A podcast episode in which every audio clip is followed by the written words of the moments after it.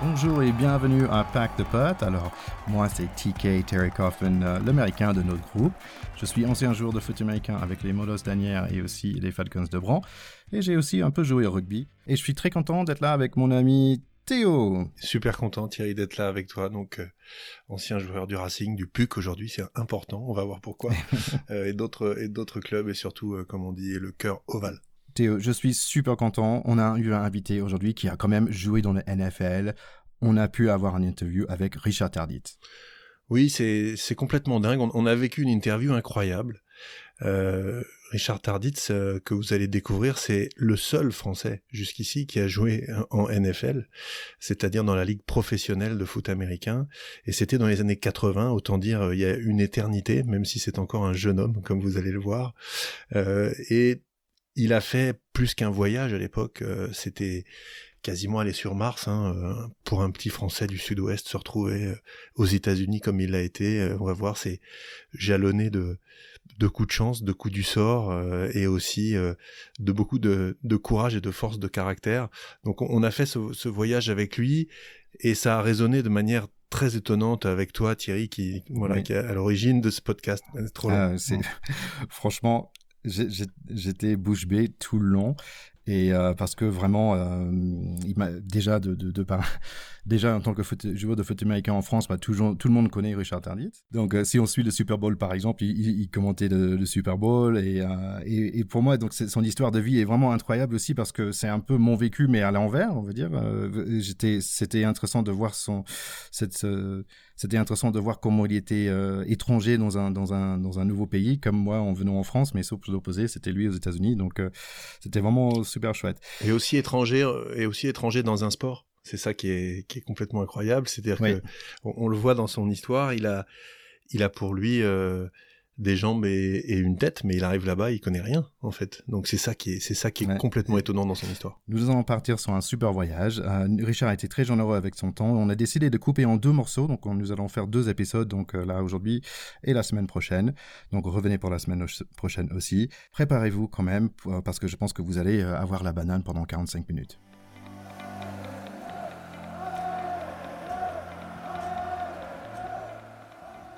Donc nous sommes très contents d'être là aujourd'hui avec Richard Tardit. Donc euh, bonjour Richard.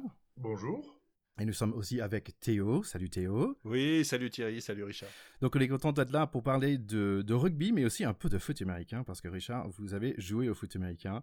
Mais tout d'abord, vous avez grandi à Biarritz. Tout à fait, au Pays Basque, en fait, où j'ai euh, donc j'ai appris à jouer au rugby et entre autres d'autres sports, hein, parce que c'est une région quand même de sportifs, comme vous savez. Et euh, et, mais le rugby, c'est un peu le, sport un peu principal du, Pays Basque. Et donc, j'ai eu la chance de jouer donc, au Biarritz Olympique. Ensuite, à travers le système de sport-études, euh, été au sport-études de Bayonne euh, pour finir donc mon, mon système lycéen jusqu'au bac euh, où j'ai fait sport-études. Et après, avec la projet un peu de ma carrière, puisque j'ai été sélectionné avec l'équipe de France junior en 84, euh, avant de partir aux États-Unis, quoi, en fait. Et alors, un peu de, un peu de pelote basque aussi, Richard, à cette époque? Toujours, parce que tout le monde en fait, hein, et, puis, on continue toujours à en faire, que ce soit du, trinquet ou de la Gistera, Yoko Garvi, ça fait partie, vous savez, on a la chance d'être une région euh, euh, ben, où il y a euh, beaucoup de sport, beaucoup d'endroits pour faire du sport, et je pense une volonté, un esprit un peu de tous les gens autour de vous pour faire du sport. Donc on touche un peu à tous ces sports-là. C'est bon pour la coordination, la pelote Exactement, c'est l'ancêtre du cross-training en fait. Vous voyez, aujourd'hui on fait du cross-training. Tout à fait. Mais là on faisait plein de sports différents qui vous permettaient de vous préparer pour votre sport en fait. Alors moi j'avais une petite question euh, pour, le, pour débuter notre entretien. Est-ce qu'à l'époque, dans tout début des années 80, quand tu joues au, au, au rugby à, à Biarritz, est-ce que tu as l'idée d'être un jour peut-être euh, rugbyman professionnel? À l'époque ça n'existait pas, mais sportif professionnel. Est-ce que, est que tu rêves de faire du sport la grande affaire de, de, de, de 20 ans de ta vie ou, ou pas vraiment? Oui, complètement. De toute façon, à l'époque, malheureusement, c'est toujours comme ça 40 ans plus tard, mais la seule carrière possible pour les sportifs de haut niveau, c'était de faire l'UREP, c'est ce qui mettait dans le staff, je crois, euh, euh, où, ouais. pour devenir prof de gym. Euh, votre club s'engageait en général à vous faire redescendre dans le sud rapidement.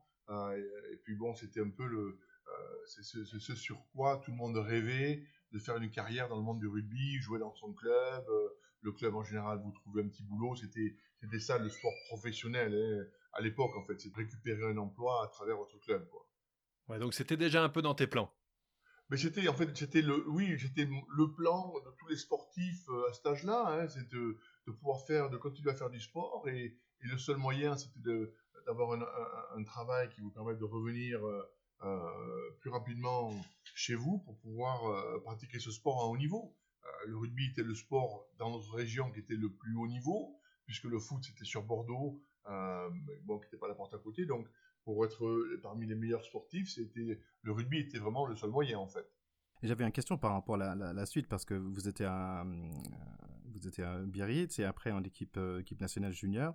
Et pourquoi d'un coup de, partir vers les États-Unis? Alors en fait, donc moi j'étais sélectionné l'année de mon bac en 84 dans l'équipe de France junior. Là-dessus, donc j'ai passé mes examens pour faire l'UREPS, hein, pour devenir prof de gym.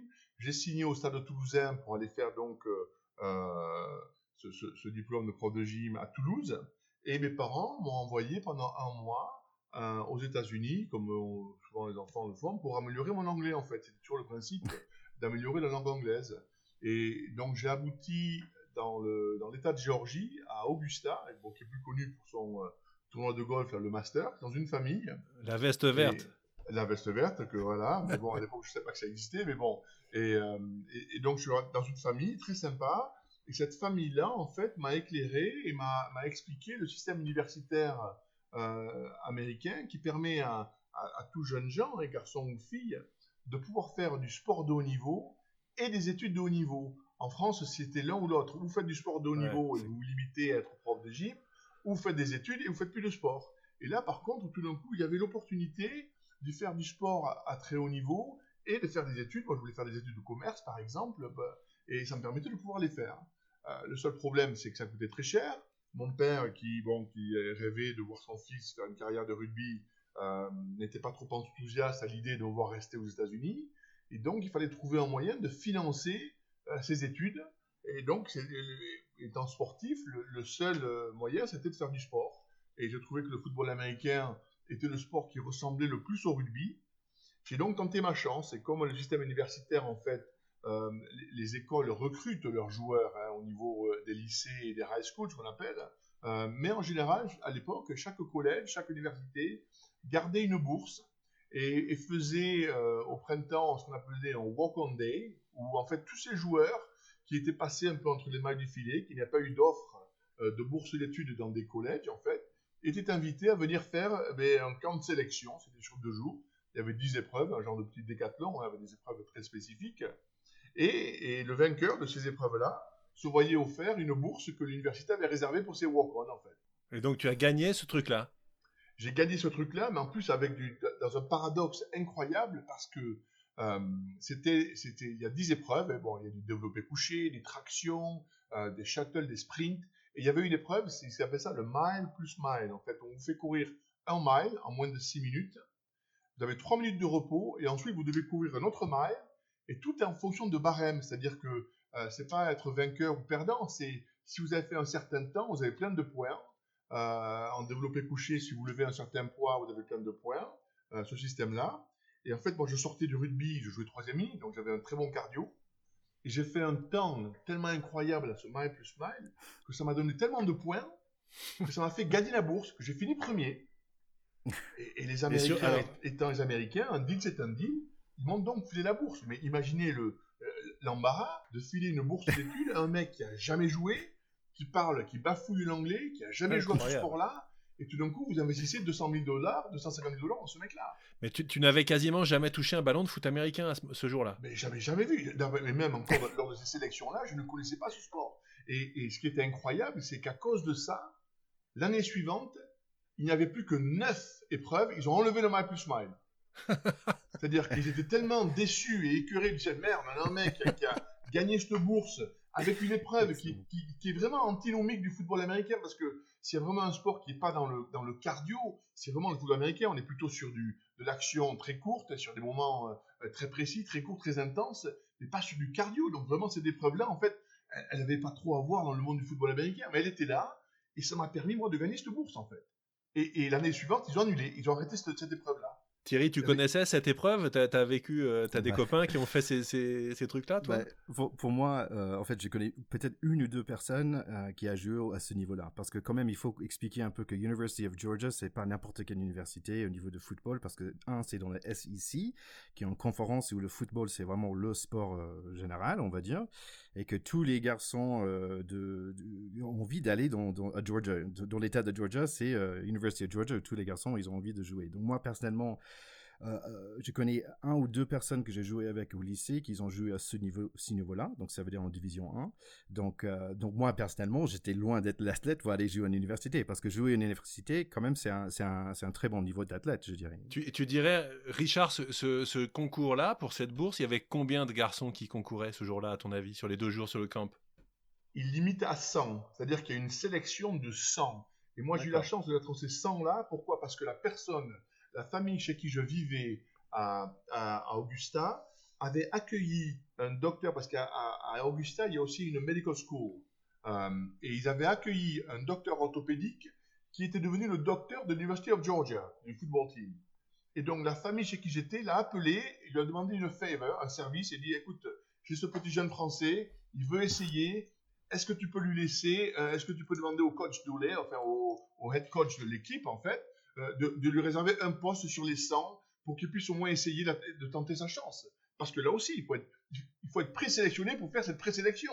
C'est un truc de ouf. Ce qui est complètement, euh, ce qui est complètement dingue dans cette histoire que tu racontes, Richard, c'est que quand tu la lis à l'envers, les mecs qui te donnent la place dans les 100, ils mettent pas un dollar sur le fait que tu vas sortir en ah, tête. C'est-à-dire, ils te disent, bon, le mec, ok, c'est un, un, petit oui, il va aller faire sa, il, il aura vécu sa petite euh, compétition américaine, il va rentrer chez lui, et le mec, il sort premier, ils ont dû se dire, mais putain, mais qu'est-ce que c'est que ce plan? le pire encore, c'est que non seulement ils disent quelque chose ce plan, mais dans leur tête, c'est, merde, on a gaspillé une bourse.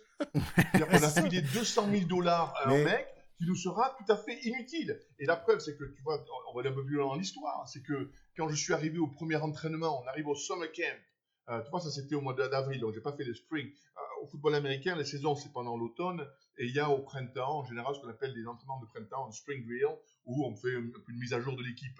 Donc ça, moi je l'ai pas fait, puisque cette sélection-là était après le printemps. Hein, euh, et donc je suis arrivé moi donc l'été pour le pour le training camp et le camp de sélection en fait avec donc les anciens joueurs qui étaient là, plus les nouvelles recrues qui ont été sélectionnées des high school, et, je vois bien que les mecs, ils vont pas me filer une minute de leur temps. Ils, sont, ils, sont à la limite, ils ont 200 bourses. En fait, on ne pourra se baser que sur 182 joueurs, parce que le français, il servira à rien. C'était vraiment ça, je t'assure. Hein. Donc là, tu repars un peu à zéro à ce moment-là. Je repars pas à zéro, je, repars, je repars à moins 1000, parce que là, ils me mettent... T'es à moins 1000. Je me dis, qu'est-ce que tu veux jouer?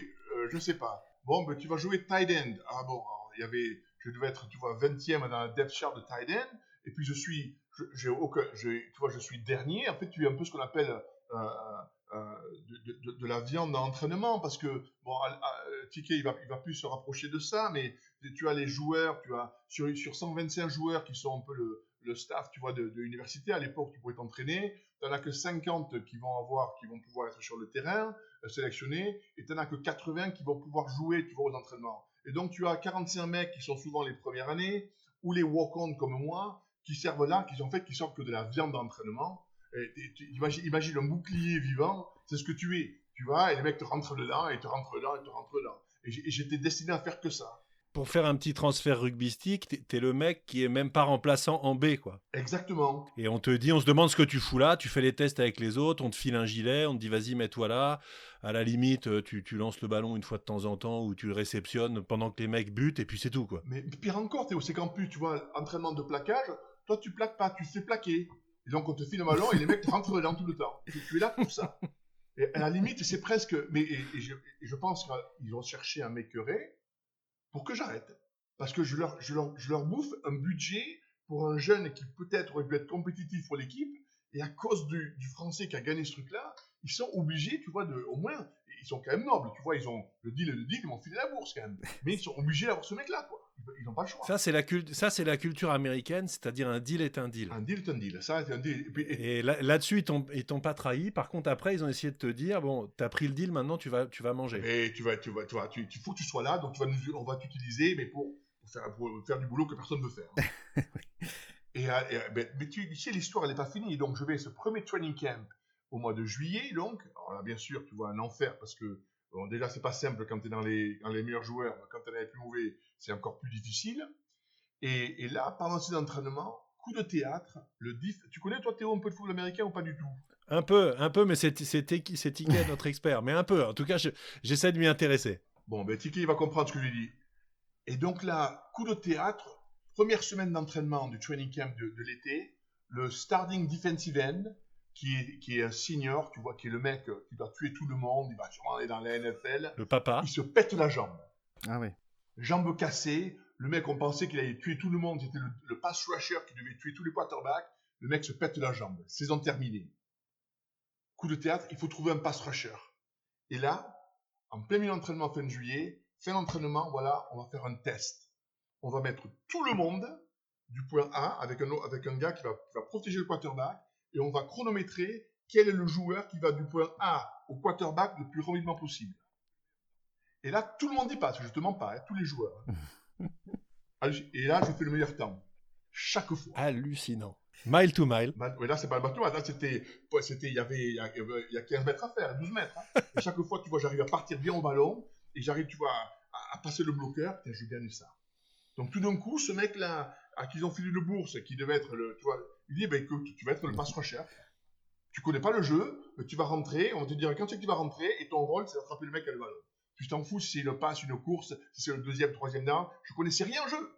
Incroyable. Et là, donc, poum, eh ben, je, donc, je suis dans l'équipe. Alors, on va mettre dans les, dans les, équipes spéciales.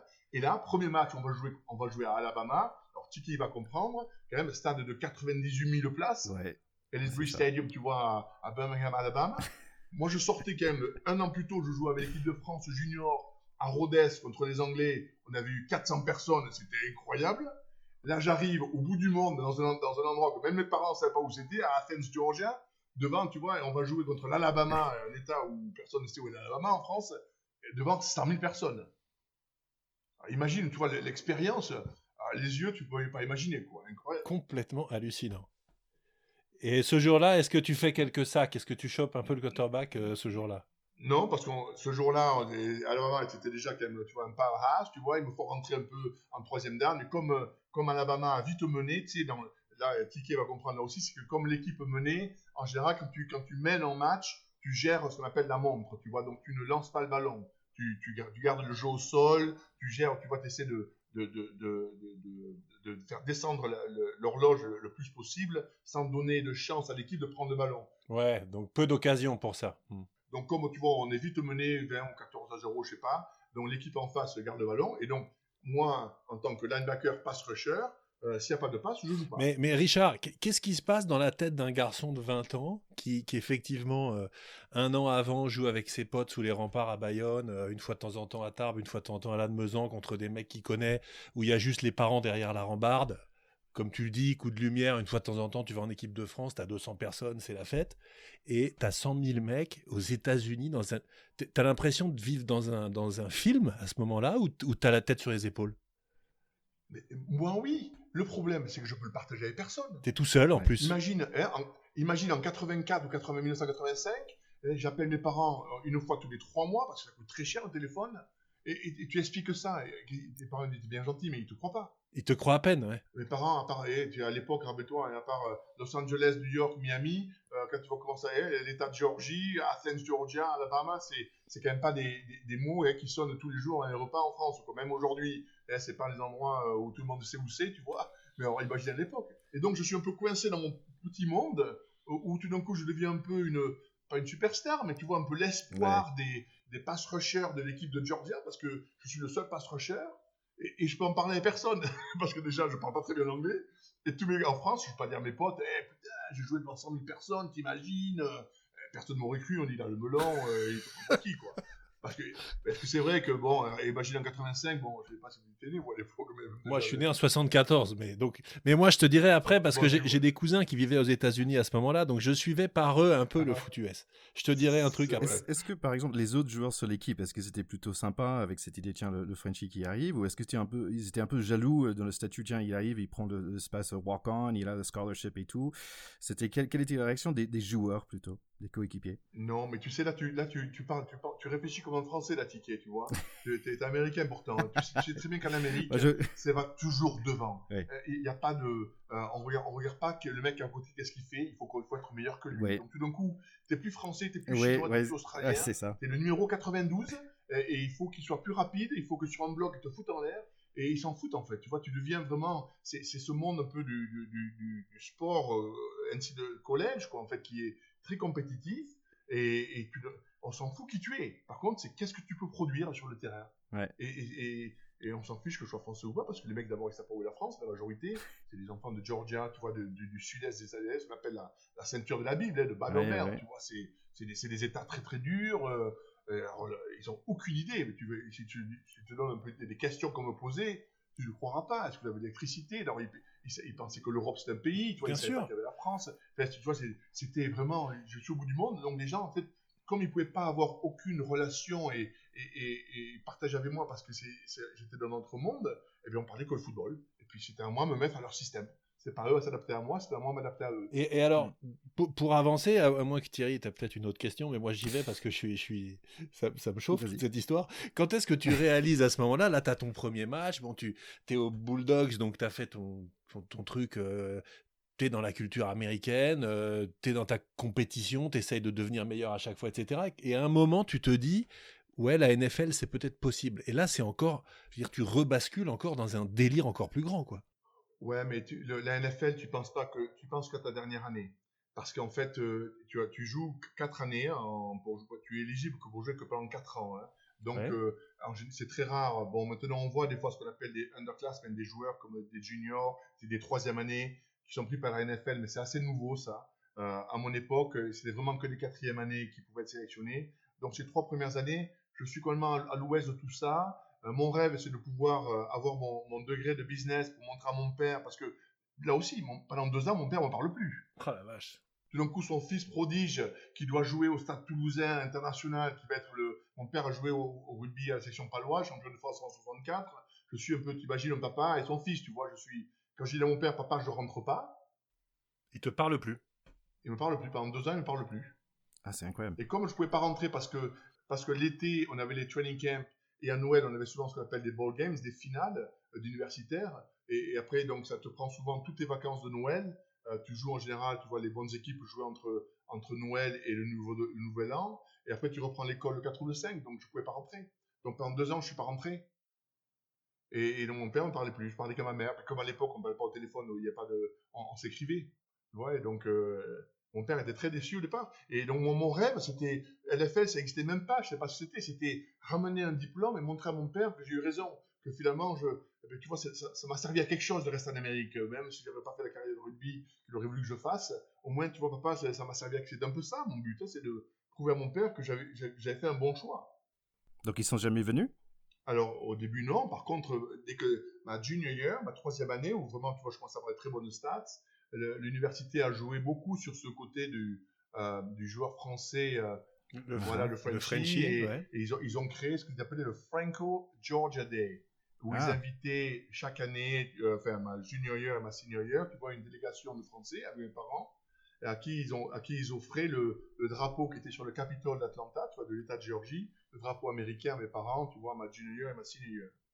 Et donc, euh, donc, ah, donc là, ton père, il a compris, là. Ah, il a compris, parce que quand je lui disais que je jouais dans des stades de, 90, 90, il ne me croyait pas, mais quand il a vu, il a finalement compris. Euh, c'est une, une, aventure incroyable et difficilement, et difficilement partageable avec les Français. Parce que euh, tu as l'impression que tu as la grosse tête ou quoi, tu vois, ça, ça paraît tellement improbable par rapport à notre manière de vivre ici que finalement, eh bien, tu, j'avais ma vie, ma vie américaine et ma vie française, mais on pouvait pas trop partager les deux parce que les Américains n'étaient pas intéressés par ma vie française et les Français n'étaient pas intéressés par ma vie américaine. Mais on, a dans, notre podcast avec euh, avec Thierry, on a parfois parlé, on, s'intéresse parce qu'on a la chance d'avoir Thierry avec nous, euh, au sport US en général, à la culture du sport et du coup au sport universitaire aussi. Et c'est vrai que le sport universitaire aux États-Unis, c'est une industrie. C'est-à-dire que par rapport à ce qu'on fait nous en France, c'est de la blague.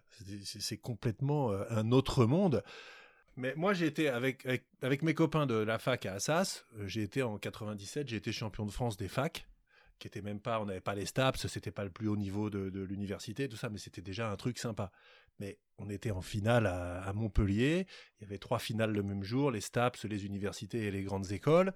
Et dans les tribunes, t'avais que les mecs qui avaient joué les matchs d'avant, quoi. Enfin, euh, et, les voisins, quoi. Mais c'est, le truc n'était pas du tout médiatisé. C'était, c'était un bon niveau de sport, mais ça n'avait rien à voir avec un phénomène culturel. Alors que là-bas, tu vois des stades entiers remplis pour les trucs universitaires, avec des, spectacles de majorette qui durent 20 minutes, avec des scénographies complètement incroyables. On dirait l'ouverture des Jeux Olympiques.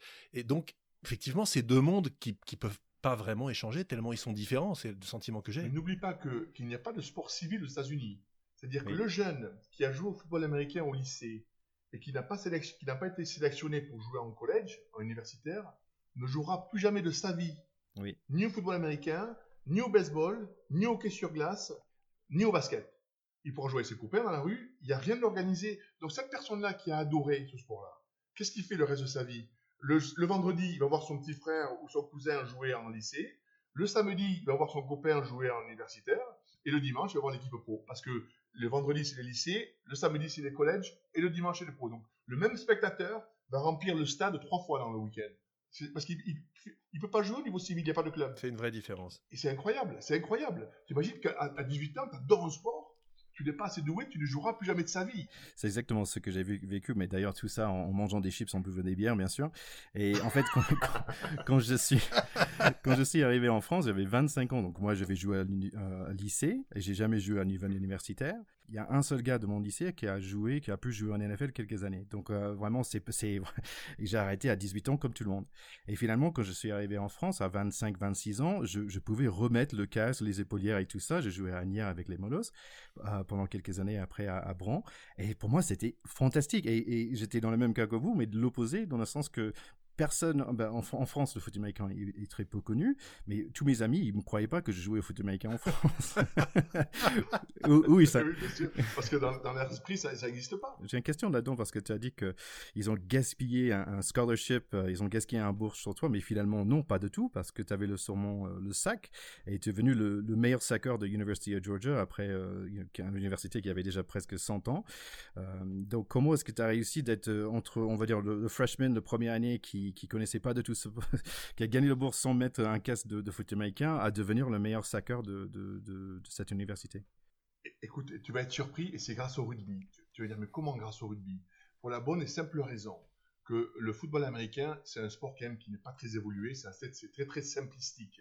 Et, et en fait, moi, j'ai réussi à faire ce que je faisais parce que mhm. j'avais appris au rugby à éviter les contacts.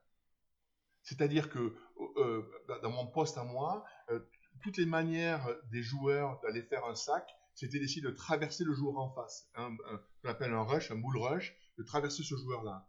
Mais moi, en fait, j'essayais de l'éviter. À travers ce qu'on apprenait au rugby, le cadrage des bords, euh, inter-exter, des. Et ça, en fait, ces joueurs-là, ces gros tackles qui faisaient 2, 2 mètres, 2 mètres 05, tu vois, 150 kilos, et qui étaient très difficiles à bouger physiquement, mais malheureusement, de par leur taille, ils n'avaient pas la vitesse pour pouvoir répondre à ces mouvements-là. Et, d'ailleurs, une technique de sac qu'on a appelée longtemps à Georgia s'appelait le Tour de France. Parce que mon moi, moi ma technique, c'était d'aller autour du protecteur pour jouer le quarterback et pas à travers.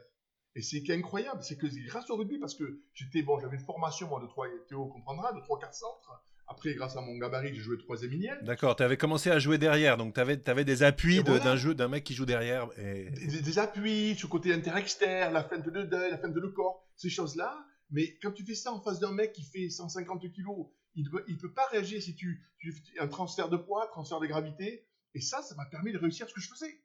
Et, je te dis, ma, technique, on appelait ça le Tour de France. Le sac de Tour de France.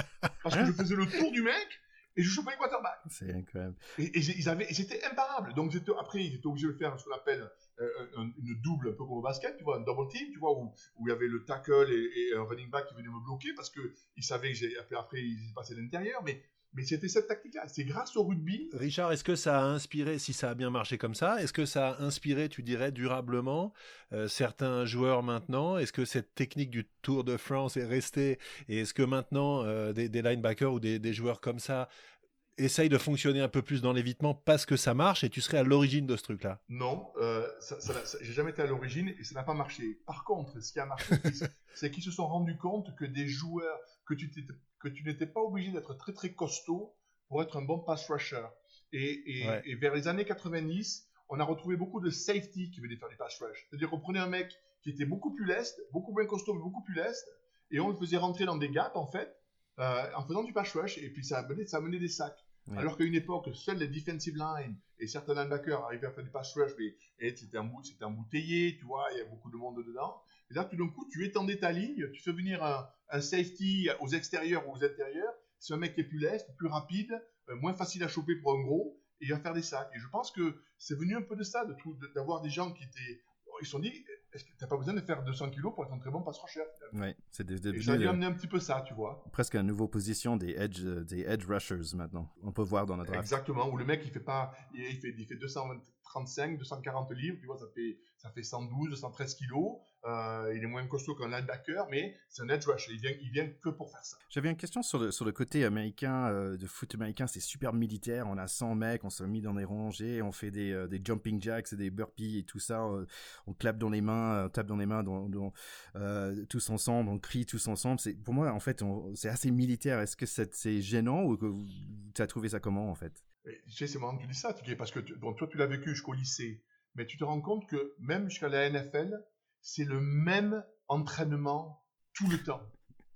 C'est vrai. Warm-up, 7 on 7, 9 on 9, Oklahoma à la fin, euh, drills, c'est le même truc. Et donc, tu as des petits jeunes qui ont commencé le football américain à 5 ans, ils font exactement le même entraînement. Et puis, tu vas rigoler, mais je parlais à mon fils, tu vois, qui joue à Florida Tech, là, aux États-Unis, et je lui dis, mais vos entraînements, c'est quoi? Mais c'est le même.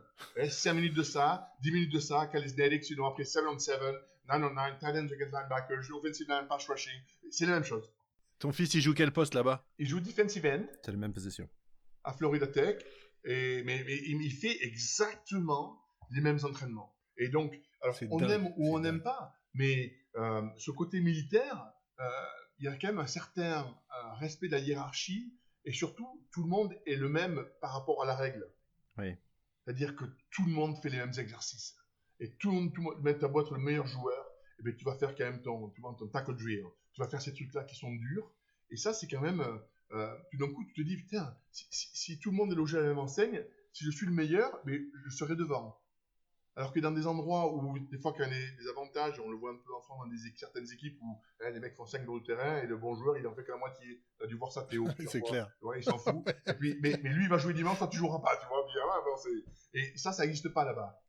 Tout le monde, et ça, c'est fabuleux. Alors, on aime ou on n'aime pas ce côté, cette pression tout le temps où, où tu sais qu'il faut te remettre en coche chaque fois. Mais moi, j'ai quand même beaucoup apprécié ce côté très militaire. Et de toute façon, quand tu as 125 joueurs, aux entraînements, bon, en NFL, c'est, on est moins, on est une soixantaine, mais si tu n'as pas une rigueur euh, militaire sur l'organisation, attends, tu sais que les, les temps d'entraînement, tu vois le, le, l'entraînement qui est affiché avant d'aller sur le terrain, c'est à la minute.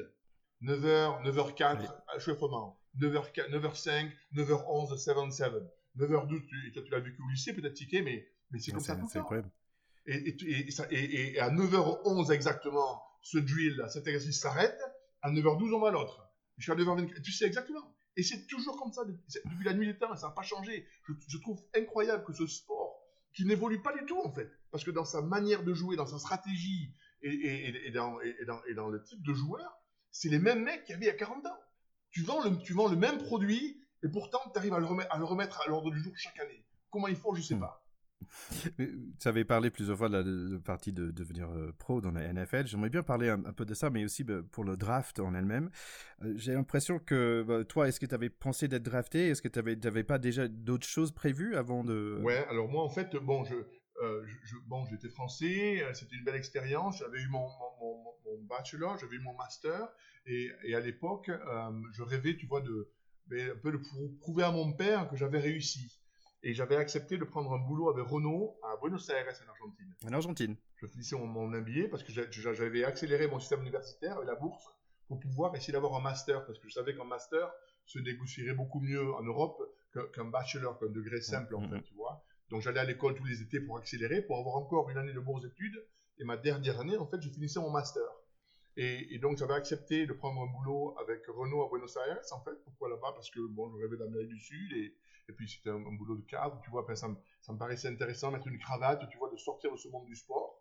Et, c'est vrai que je pensais pas que je serais drafté jusqu'au jour où j'ai reçu, au début du mois de janvier, euh, l'année ma, ma, dernière année, euh, l'invitation au, au, euh, au, Combines. Les Combines, c'est une journée de sélection, comme j'ai vécu cinq ans plus tôt en tant que walk-on, où ils invitent les, peut-être 500 ou 600 joueurs qui sont les plus à même de pouvoir être draftés.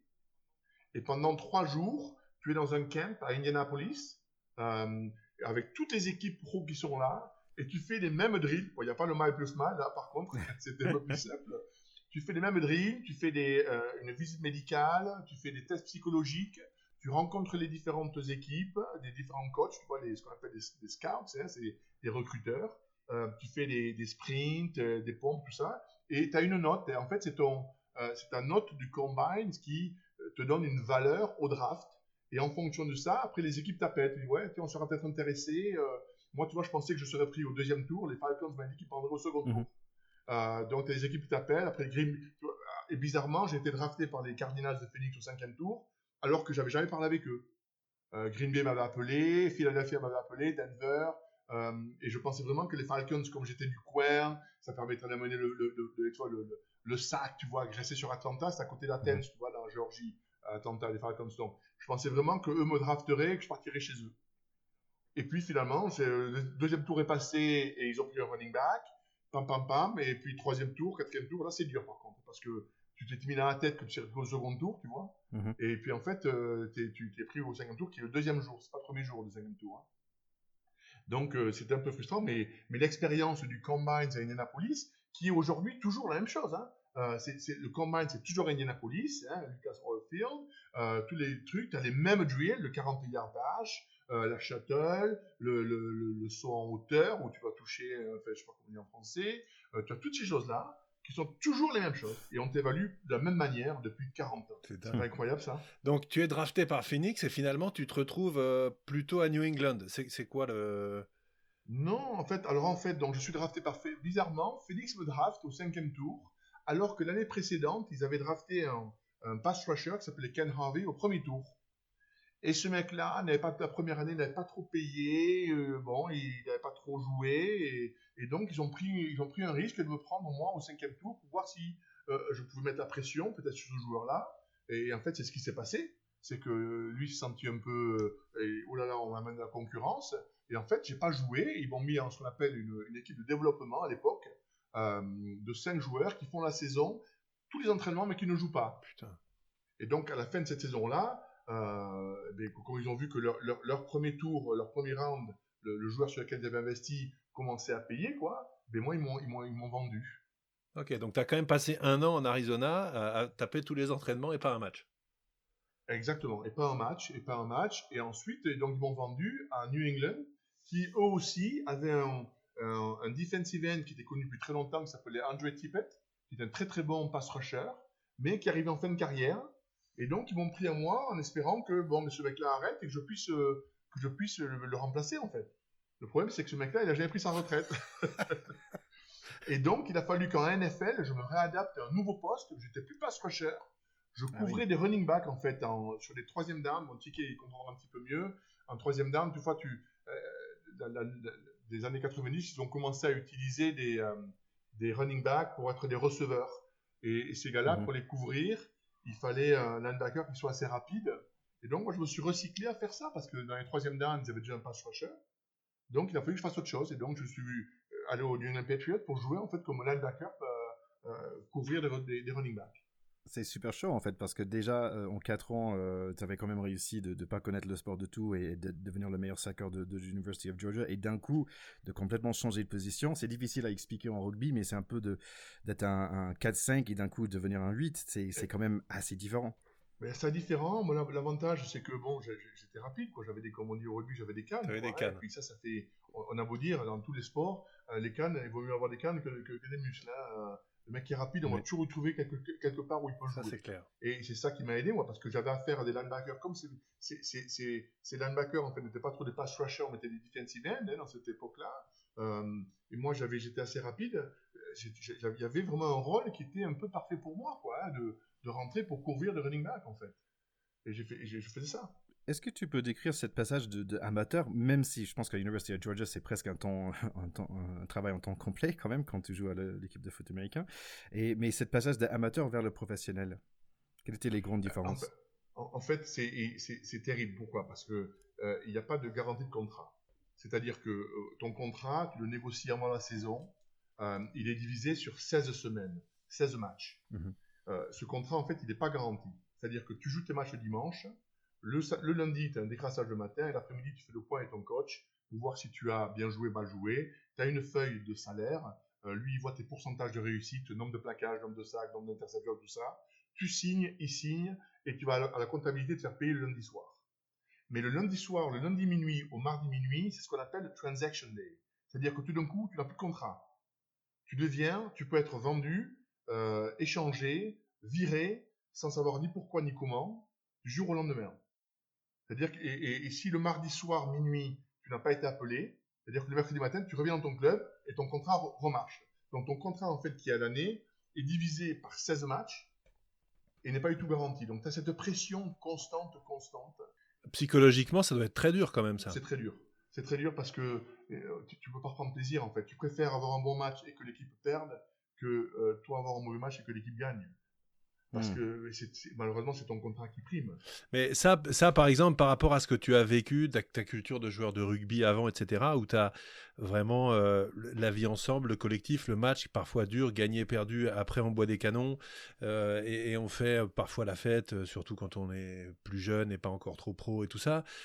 T'as vécu ça un peu ou c'est complètement autre chose là-bas? Il n'y a pas cet aspect, on va dire, festif, post-match, euh, on, profite, on est un peu, euh, je sais pas, reconnu parce qu'on parce qu'on a le maillot euh, et, on a du plaisir à avoir tout ça? Ou est-ce que finalement, euh, tu as plus de pression et d'angoisse que de plaisir? as plus Le plaisir là, tu l'as en universitaire parce que tu sais que tu peux pas être viré. Quand tu arrives en pro, on te fait au, début du mois de février, tu as ce qu'on appelle un medical camp, un camp médical d'une semaine où on te teste tes os, tes ligaments, tout, pour voir à quel poids tu peux être le plus, performant. tu as six mois pour arriver à ce poids-là. Pendant la saison, tous les vendredis, tu es pesé. Et tu as le droit d'avoir une livre en dessus ou en dessous de ce poids. Sinon, tu paies 1000 dollars d'amende par livre en dessus ou en dessous. Oh la vache. C'est-à-dire que tu as, une pression constante, constante, constante. Et si tout d'un coup, tu fais pas ce poids, est-ce qu'il risque pas de te virer? Et, si demain, tu as fait un bon match, mais parce que euh, ton running back s'est blessé, il faut faire venir un mec pour... Est-ce qu'on peut te virer à toi? Tu n'as aucune à moins que tu sois le, le, quarterback, sur une équipe de, football américain, il y a peut-être deux ou trois joueurs qui sont sûrs d'eux. Et même ces joueurs-là ne sont pas sûrs d'eux. Euh, quand tu vois qu'il y a quelques années, bon, euh, je sais pas si tu suivais Théo, mais Ticket a dû suivre, quand Peyton Manning n'a pas été renouvelé à Indianapolis, il a joué 15 ans, il a tout gagné chez eux, et c'est le meilleur des meilleurs. Le mec, on ne lui, renouvelle pas son contrat parce qu'il est un peu vieux, et il faut lui filer 10 millions de dollars. Mm. Donc le mec qui s'en va ailleurs, il va gagner une Super Bowl avec Denver. C'est-à-dire que tu n'as aucune garantie. Alors si un mec comme lui, qui est quand même un super héros du football américain, tu vois, n'a aucune garantie, imagine le pegno français moyen hein, qui est là, tu vois, euh, à espérer tous les jours ou toutes les semaines pour faire l'équipe euh, l'année suivante. Euh, t'imagines, tu n'as aucune garantie, rien du tout. Donc tu es toujours dans le stress. Et, et, le seul moyen de battre ce stress-là, c'est s'assurer que tu n'as rien trop reproché. C'est-à-dire que tu es le meilleur chaque fois. Donc tu t'entraînes, tu fais pas la fête, tu bois pas, tu assures, euh, tu trucs, tu étais là à l'heure, tu, donnes aucune raison à ces mecs-là de te virer, outre ton performance sur le terrain. Donc en fait, c'est c'est intenable. Heureusement que la saison ne fait que 4 mois. Oui, heureusement, ça dure que 4 mois. Alors, moi, j'avais, nous deux questions sur ta, sur ta carrière en NFL, parce que à l'époque où tu y as joué, moi, je, te disais, j'avais des cousins qui vivaient aux États-Unis, et mon cousin était, était fan d'une équipe un peu de loser qui a perdu deux fois en finale du Super Bowl, qui était les Cincinnati Bengals. Euh, et donc je voulais savoir si tu avais joué contre les Bengals, parce que moi je, forcément je les adore, parce que mon cousin les adorait, et parce que je trouve qu'ils ont un casque qui est vraiment superbe. Euh, et, et, puis je, et je voulais savoir si tu avais joué contre les 49ers, qui les ont battus deux fois en finale, et qui était bah, la grande époque, là, Joe Montana et compagnie. Donc ça, même les Français connaissaient un peu, tellement ils étaient en haut dans cette décennie-là. Est-ce que est-ce que tu as des souvenirs, des grands souvenirs aussi de, de joueurs exceptionnels que tu as croisés, qui t'ont impressionné par leur talent, leur charisme, leur force, leur je ne sais quoi? Il y a des trucs qui te restent? Ouais, Fortinaner, j'ai jamais joué contre eux, parce que même si c'était la même poule que Phoenix, je jouais pas Phoenix à l'époque, donc je les ai vus jouer, mais j'ai pas joué sur le terrain. Par contre, j'ai joué à Cincinnati, et à Cincinnati, ils avaient un, tackle. Un tackle, c'est un protecteur de quarterback, qui s'appelait Anthony Munoz. Euh, qui était sud-américain, mais bon, qui a vécu à l'Amérique de sa vie. Un mec, il devait faire 2 mètres 08, 2 mètres 09, tu vois. Euh, mais super. Imagine un peu le, un LeBron, LeBron, James au football américain. Mhm. Le mec, il était tout en proportion à, à 2 mètres 09. Il avait la même proportion que moi, un 90, tu vois. un athlète extraordinaire. Exactement. Et le mec super talentueux. Euh, qui avait joué au rugby dans sa jeunesse, ah ouais? Et donc euh, on a joué l'un contre l'autre. C'est vrai que après on s'est vu et le mec était très très fort. J'ai pas fait un sac ce jour-là ni rien, mais bon, je couvrais les running backs moi, mais je voyais faire et c'était un super joueur. Lui vraiment, c'est fait partie de ces joueurs qui m'ont super impressionné. Mm. Bon, on essaiera de trouver sur internet deux trois photos de ce gars-là et on le mettra en avant. Anthony Munoz. M-U-N-O-Z, Anthony Munoz. Anthony Munoz, C'est un autre pro, je crois. Je me demande s'il n'est pas au Hall of Fame maintenant, hein, d'ailleurs. Euh, d'ailleurs, dans, dans, le musée des meilleurs joueurs de la NFL. Donc lui, il jouait aux Bengals avec le casque tigré. Ouais, t'as le casque, ouais, super. C'est vrai qu'ils avaient un super, euh, ils j'adorais moi aussi leur, euh, leur uniforme avec, avec des pantalons aussi sur le côté, c'était génial.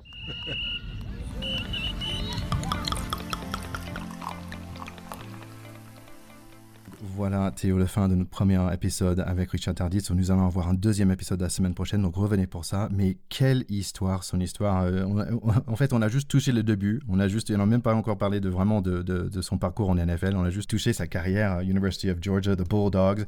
Mais quelle histoire. Ouais, on est, on est avec lui, en fait. Euh, on, est, on est presque un peu là. On redescend de la DeLorean. Euh, c'est Back to the Future. Il nous a emmenés dans les, dans les années 80, dans le fin fond des États-Unis, où les mecs qui croisent savent même pas ce que c'est qu'un français et il devient le régal euh, et même euh, une star locale dans cette école dont on sait que c'est une des plus belles mmh. universités euh, à la culture sportive là-bas et où on, l'a dit le sport en université là-bas c'est quelque chose quoi. C'est-à-dire que ça situe le niveau de performance de, Richard à l'époque et probablement aussi l'athlète qu'il était. Peut-être que toi qui as qui a vécu ça aux États-Unis tu vas nous redire dans, dans quelle école tu jouais peut-être aussi quelle position tu jouais. Mais quel athlète pour sortir numéro un sur les 100 en n'ayant jamais entendu parler de ta préparation physique des mecs que c'est irréel. Bon, pour moi aux États-Unis, bah, à l'époque j'étais j'étais pas un super athlète, hein. j'avais j'étais 1m87 euh, pour aller 85 kg, j'avais pas encore mon ma silhouette, ma belle silhouette de, de pilier, hein, pas encore, et euh, ni la barbe. Mais euh, moi par exemple, donc j'ai joué au foot américain, j'étais pas spécialement bon, je jouais la même position que lui, defensive end. je me souviens donc là il, a parlé des, des 40 des 40, 40 yard dash, donc c'est un sprint de 40 mètres. Euh, moi, par exemple, j'étais battu par un gars qui pesait 120 kilos. Donc, ce gars-là qui pesait 35 euh, kilos plus de moi, bah, en fait, c'était un tel athlète que lui, il a quand même joué au niveau universitaire, division 2, donc pas la division 1 comme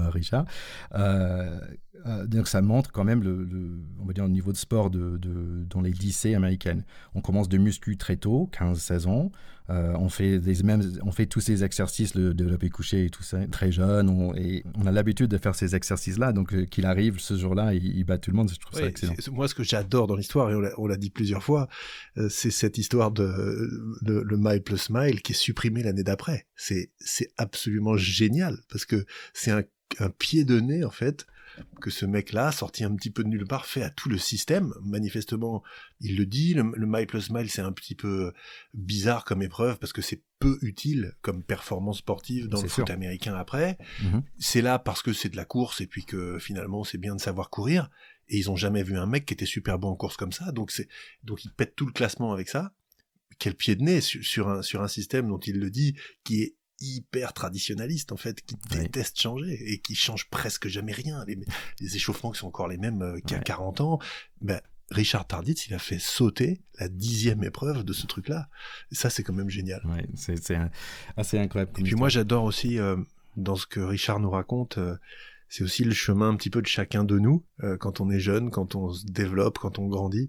On veut toujours prouver à son père qui on est, quoi. Et, souvent il le dit dans l'histoire, il dit moi, mon père déjà m'a pas parlé pendant deux ans. Euh, ensuite, mon père, si je lui avais dit ça, il m'aurait pas cru. Après, je voulais avoir mon diplôme pour montrer à mon père que j'avais pas déconné. Je voulais avoir un job avec une cravate pour montrer à mon père que j'étais pas qu'un mec qui court vite. Ça, il le dit pas, mais évidemment, on le sous il le sous-entend. Et donc, ça renvoie euh, vraiment, c'est universel en ce sens. C'est-à-dire le le regard de ses parents sur soi, euh, la réussite, ce qu'on projette, euh, comment on se voit dans leurs yeux. Ça, c'est l'histoire de n'importe qui et on n'a pas besoin d'être un grand sportif comme Richard Tarditz pour se euh, vraiment s'associer à lui dans cette dans ce chemin. Ouais, tellement, ouais, tellement. Pour moi, c'est peut-être c'est quelqu'un comme on, a tous ce copain là, c'est le mec à mille histoires. Euh, on peut le connaître 15-20 ans et chaque jour il va nous sortir une autre histoire. Donc revenez la semaine prochaine pour le prochain épisode parce que je vous jure, il y a beaucoup plus. On a, il y a plein de choses qu'on n'a pas encore touchées. Tout son carrière en NFL, euh, le, le, le, rugby, son retour au rugby. On a plein de choses à découvrir ensemble. Allez, salut tout le monde et puis surtout, surtout revenez pour l'épisode 2 avec euh, Richard Tardit. Bye bye. Allez, ciao, ciao.